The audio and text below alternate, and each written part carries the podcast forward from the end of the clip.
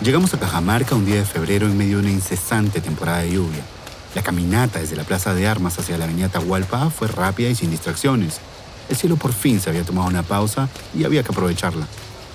Luego de 20 minutos recorriendo la ciudad, llegamos a la casa de Gladys Cabrera para encontrarnos con ella y su pasado. ¿Cómo está? Mucho gusto Gladys, conocerte. Buenos días. Gracias. Gracias. A ver. Mira, bueno, acá es- Gladys nos había invitado a conocer esa gran máquina del tiempo que era su casa de la infancia. El portal hacia esa época inocente y feliz era una pequeña puerta de madera semiabierta, casi desapercibida realmente en medio de un caos callejero de chifas, empresas de transporte y carretillas. A ver. acá es- acá hemos vivido toda la infancia y bueno, se ha ido transformando en el tiempo porque en realidad lo que está ahora ya no es como era antes. Porque han pasado décadas desde el recuerdo que Gladys conserva de esa casa. De cuando era niña y trabajaba en el negocio familiar, cuando cuidaba el jardín de anturios de astromelias, o armaba pasarelas secretas usando la ropa de mamá, o cuando corría por el patio junto a sus padres y sus nueve hermanos. En realidad somos una familia grande.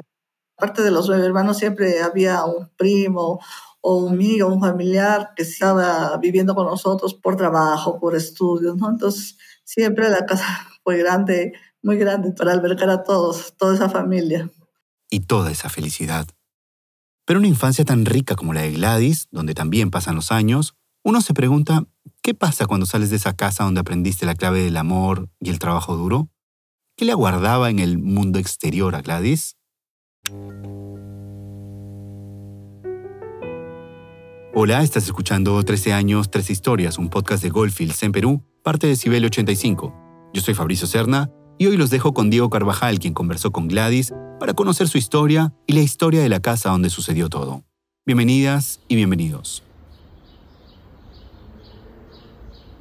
Eh, bueno, este pasadizo siempre hubo en este lado era nuestra sala, era bien grande y por acá eran habitaciones porque éramos nueve hermanos. Mientras recorremos los espacios de esta gran casa de estilo colonial, Gladys Cabrera identifica uno a uno los ambientes que se han ido transformando con el tiempo.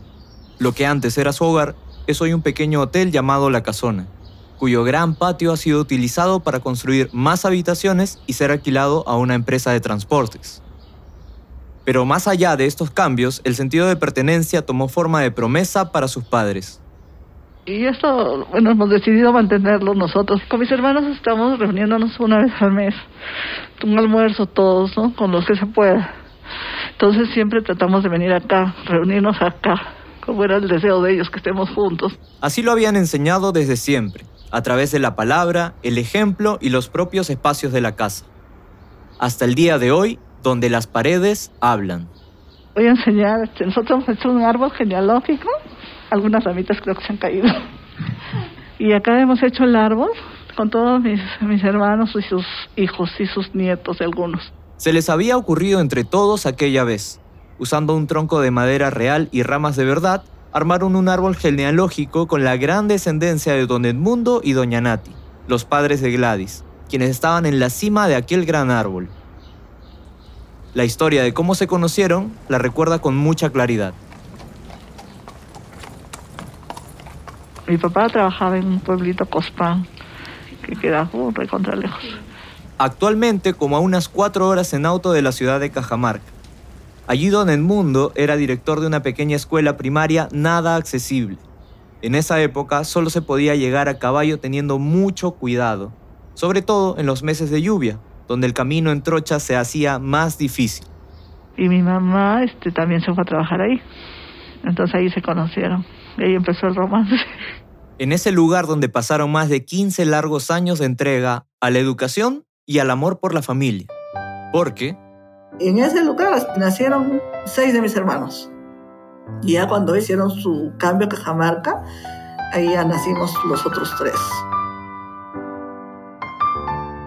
Y menos mal ya estaba previsto un plan para vivir todos juntos en la ciudad. Mientras los padres de Gladys trabajaban todo el año en Cospán y regresaban a Cajamarca solo en vacaciones, nunca se detuvieron. Estos terrenos el abuelo le vendió a mi papá, esa parte. Entonces ellos como trabajaban lejos, construyeron a pocos esta casa. En 15 años y más, sin detener su labor como docentes. para que allí finalmente se mudaran Doña Nati, Don Edmundo, Gladys, sus ocho hermanos, su abuelo y algunos más que llegaban de sorpresa. Gladys lo recuerda con claridad mientras continuamos el tour por su vieja casa este, el comedor, la cocina, ¿no? Como siempre éramos muchos, unas 12 sillas en la, en la, cocina, otra mesa grande, porque éramos muchos, no solo éramos los hermanos, siempre habían primos que estudiaban acá, o mis hermanos que estudiaban traían a sus compañeros a almorzar, o siempre teníamos gente, nunca faltaba. Lo que faltaba muchas veces, más bien, era el dinero.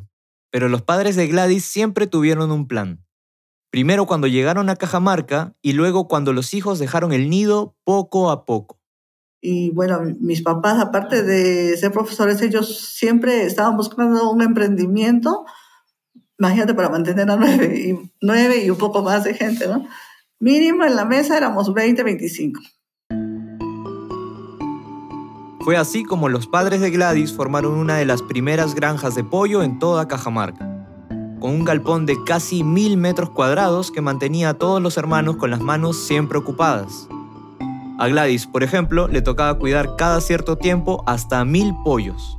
Mi papá ahí nos enseñó a trabajar y a ser responsables porque cada vez que llegaba una camada de pollos, entonces decía, ya, esta vez te toca a tal persona. Es el responsable desde que llegan hasta que se venden. Primero había que armar las camas de los pollos recién llegados con papel y acerrín regular las campanas de calefacción con querosene constantemente, incluso de madrugada, para evitar cualquier accidente, así como velar por el aseo de los galpones. Y luego, a los 15 días más o menos, los tenías que cambiar las camas, ya eran diferentes, los bebederos, los comederos, entonces había que estar siempre pendiente de darles agua, comida, y luego ya cuando ya estaban para la venta, también ayudar a vender, ¿no? Siempre con la consigna de que era una empresa y un esfuerzo familiar. Porque... A pesar que habían hermanos que tenían mucha diferencia de edad, la convivencia con ellos ha sido buena todo, todo el tiempo. O sea, nos colaborábamos a veces unos a otros, ¿no? Nos, ayudábamos a dar de, comer a los animales, a limpiar. Pero así como hubo momentos de bonanza económica, hubo crisis. Por desgracia, llegó la peste a la granja. Y se murieron todos, todos los pollos. Y dijimos, acá termina el negocio, ¿no? porque obviamente tenían que desinfectarse todos los ambientes, pero después dijimos, no, hay que retomarlo. Y lo retomaron y seguimos adelante. Pero no solo en esa oportunidad fue que don Edmundo y doña Nati emprendieron para sobrellevar una dificultad. Pasó cuando los hijos empezaron poco a poco a dejar el hogar a causa de la vida misma, y había que aprovechar tanto espacio deshabitado. La idea surgió de una de esas tantas visitas de padres que extrañan a sus hijos. Mi hermana se fue, su esposa se fue a trabajar a Aija, entonces mi papá se fueron a visitarla y llegaron a un hospedaje de una familia. Mi papá empezó a conversar con el dueño. Le contó cómo sus hijos habían abandonado el nido gradualmente, formando sus propias familias, tejiendo sus propios sueños y que, en fin, no sabían qué hacer con tantas habitaciones vacías y tanto espacio. A lo que el dueño le contó que en su casa había sucedido exactamente lo mismo. Aquel hospedaje de Aija en Ancash había sido su casa antes, pero como ya todos sus hijos se habían ido, entonces lo había convertido en un alojamiento. Entonces mi papá con esa idea vino a Cajamarca y, como la casa era grande, entonces dijo, he visto en Parás una idea que podemos hacerla acá. Entonces se puso a hacer el alojamiento, que hasta ahora lo tenemos.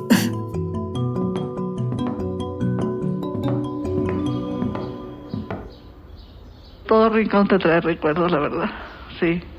Y acá había una tina grande, entonces mi hijo agarraba y se metía ahí, la llenaba el agua y se paraba metiendo ahí como piscina. Terrible, así es. A veces se me escapaba también como la puerta estaba abierta generalmente, se escapaba a buscarlo con los vecinos por ahí. Ya estaba jugando con los amiguitos del costado, del otro lado. Era terrible. Encima le, le puse Daniel. ¿Para qué le has puesto a Daniel? Daniel es travieso. Cuando Gladys era todavía la única hermana que no se había mudado de la casona, llegaría una nueva noticia. El nacimiento de Daniel, su primer hijo. Y era momento de tomar decisiones. Bueno, mi sueño siempre fue tener mi casa, vivir en mi casa, propia, ¿no? O sea, y tener algo tuyo. Y tampoco es que la situación estuviese funcionando de maravilla en esa época. Porque mis papás no aceptaban la relación que tenía con el papá de mi hijo. Y también el papá de mi hijo este, ya empezó a desentenderse, ya se fue. Y ya, pues entonces imagínate el conflicto, ¿no? Si te quedas embarazada, encima te dejan, ya, peor ya. Gladys trabajaba en una ONG que se encargaba de producir plantas para la granja Porcón y tuvo que conseguir otro trabajo adicional en una organización del Estado. El plan era ahorrar lo máximo posible para adquirir un terreno cerca a la casa de su hermana, construir su propia casa y vivir sola junto a Daniel. Y toda esa inversión implicaba nuevos sacrificios. Cuando Daniel tuvo seis meses, me fui a Estados Unidos a, vivir. Supuestamente me iba a quedar, pero no, no me acostumbré y tuve problemas. Entonces regresé a Daniel porque yo todavía me tuve que quedar. El invierno empezaba con fuerza y Gladys temió que el frío afectase gravemente a Daniel, quien tenía en ese tiempo seis meses de edad. Entonces yo decía, yo tengo que regresar, pero tengo que regresar con dinero, porque si regreso con las manos vacías, ¿qué voy a hacer? Gladys no podía perder la oportunidad. Había vendido algunas de sus cosas para comprar el pasaje y ya no le quedaban más ahorros, por lo que regresó una vez más a Perú con Daniel para que lo pueda cuidar su hermana en Trujillo y viajar ella sola, una vez más, a Estados Unidos. Y así pasó cerca de año y medio. Trabajando en un taller de costura, luego limpiando casas y luego este, en una fábrica de maquillaje para empalar este, cosméticos. Y al final sí, un trabajo cuidando una niña también. Pero en algún momento había que regresar a casa para reencontrarse con el amor de su vida. regresé más o menos fue antes de su cumpleaños, Roberto. Empezaba el verano, estaba un poquito ya templado el clima, estaba de short, un shortcito jean y un polito azulino. Daniel estaba durmiendo. Esperé que se despierte. Al principio como que, que se sorprendió, ¿no? O sea, no me había visto, pues. Pero la sangre llama. Me abrazó a media lengua, mamá. Y mi hermana dije, ¿y está tu mamá? Y mamá, mamá. Yo solo me puse a llorar, creo. No hay palabras.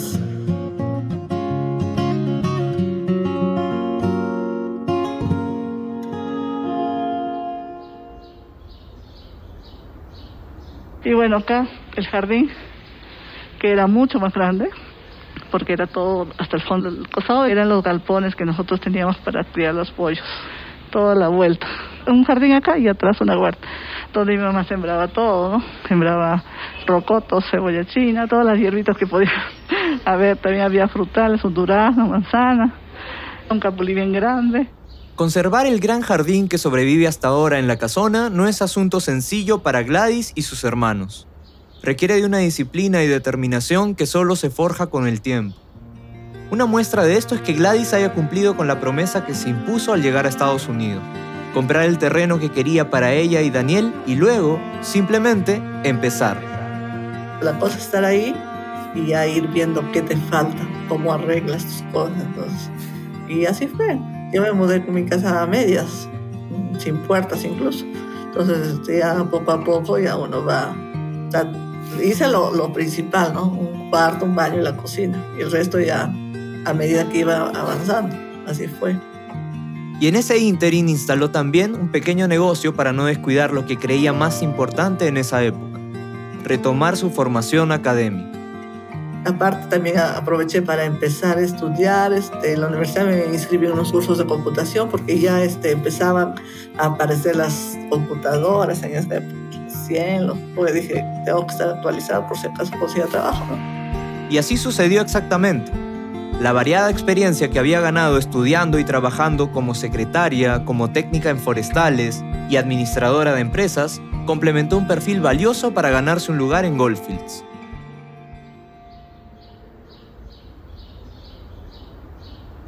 En el recorrido por la casa de Gladys es imposible no detenerse en el patio central de estilo colonial. Un amplio espacio en medio de las habitaciones lleno de plantas trepadoras y hermosas flores. Muchísimas flores la flor favorita de mamá. Sí, hay anturios, claro. Y la flor favorita de mi papá, era la astromelia, ¿no? La astromelia, yo siempre le llevo ahí a la casa un florero de astromelias. siempre. Y es imposible no recordar en cada espacio a don Edmundo y doña Nati. Sí, todos los días.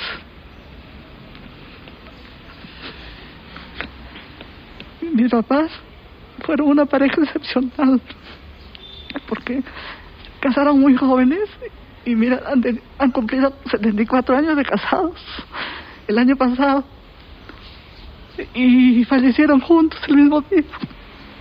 Muy duro para nosotros. Mi mami estaba un poquito delicada porque tenían problemas de Alzheimer, pero mi papá estaba 100% lúcido. Y a pesar que tenía 95 mi papá y 93 mi mami. Estaban bien, sino que se contagiaron con el COVID. Nos contagiamos todos, toda la familia. Habría sido en uno de esos turnos donde todos los hermanos se ayudaban para cuidarlos. Donde cada vez que llegaban a casa les esperaba la misma puerta abierta de la casona.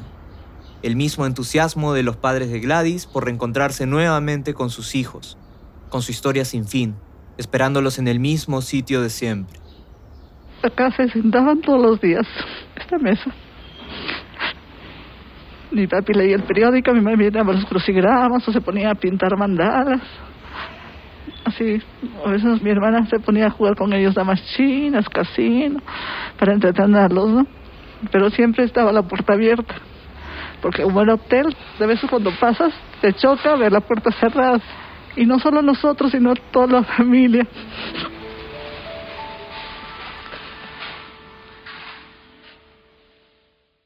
Ha pasado casi un año desde que los padres de Gladys trascendieron en la memoria y el corazón de todos sus hijos. Imperceptible o no, puede que en el camino hayan aprendido algunas cosas. La más importante, homenajearlos desde la enseñanza y el ejemplo, tal y como lo hicieron doña Nati y don Edmundo. Es allí donde Gladys, quizá inconscientemente, resuelve situaciones tal y como lo hubiesen hecho quienes la inspiraron a ser quien es ahora, tanto en su función de madre Sí, bueno, es un poco difícil suplir ambas mm, funciones, ¿no? De padre y madre, pero siempre mi papá estaba ahí, ¿no? mis hermanos. Pero sí, al menos este, ellos siempre han estado a mi lado. o desde el valor de la familia, el amor y la escucha cuando interactúa con Daniel. Tenemos mucha confianza. Él me cuenta sus cosas, yo también las mías. A veces los chicos en esta época paran mucho en el celular, entonces yo, por decirte la hora de comer, de cenar, yo nada celulares, conversar en la mesa, contar alguna anécdota, un chiste, lo que sea, ¿no? Y bueno, él tiene confianza, me cuenta de sus cosas, de su enamorada, que hoy está enamorado, entonces O claro, desde el entendimiento del coraje y el esfuerzo que la marcaron para siempre. sí trato de, de adaptarme a lo que se presenta y poner todo de mí para aprender, ¿no? Porque a veces hay cosas que, que te cuestan, pero hay que tener mucha voluntad para aprender. O sea, tener apertura a lo desconocido, de siempre estar este, con esa apertura de que sí puedes aprender. Aprender incluso a dejar nuevamente la puerta abierta.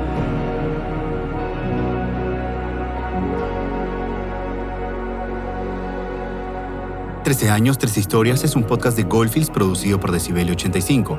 Este episodio fue producido, guionizado y narrado por Diego Carvajal. La edición del guion fue hecha por mí. El diseño de sonido es de Álvaro Ciudad.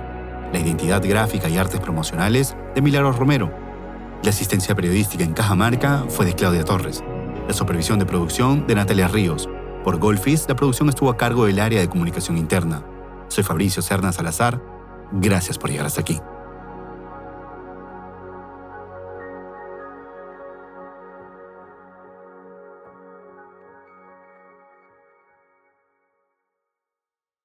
Lucky Land Casino asking people what's the weirdest place you've gotten lucky? Lucky? In line at the deli, I guess? Aha, in my dentist's office.